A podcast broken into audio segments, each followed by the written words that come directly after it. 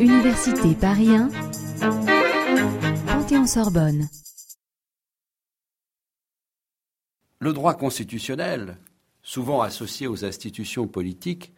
est un enseignement qui est dispensé, en règle générale, dans les premières années des formations juridiques. Ce droit constitutionnel a subi des évolutions euh, nombreuses,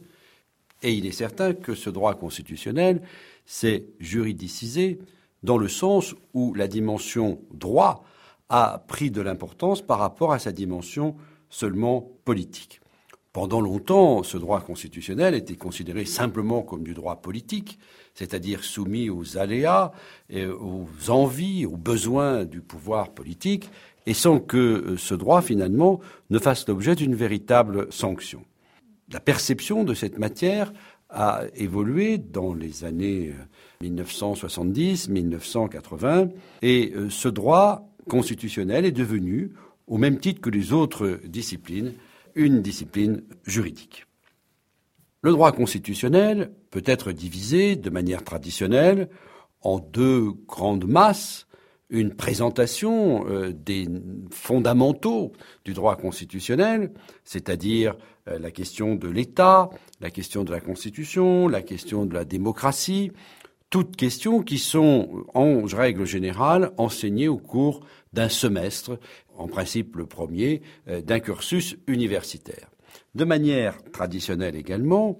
ce qui relève de l'étude du régime constitutionnel actuel français, c'est-à-dire l'étude de la Ve République, est réservé plutôt euh, au second euh, semestre. Cette présentation euh, peut subir des évolutions, peut subir des nuances d'une formation à une autre, mais cette présentation classique est celle qui est suivie dans les enseignements qui sont ainsi proposés. Le droit constitutionnel nécessite, comme d'autres matières, de lire des ouvrages complémentaires, complémentaires à un cours il y a euh, sur le marché de nombreux manuels qui existent et qui peuvent aider euh, l'étudiant à comprendre ce qu'est euh, la matière. Un travail personnel de réflexion est également nécessaire afin de se faire une idée, de se faire une opinion sur les différentes questions qui sont ainsi abordées.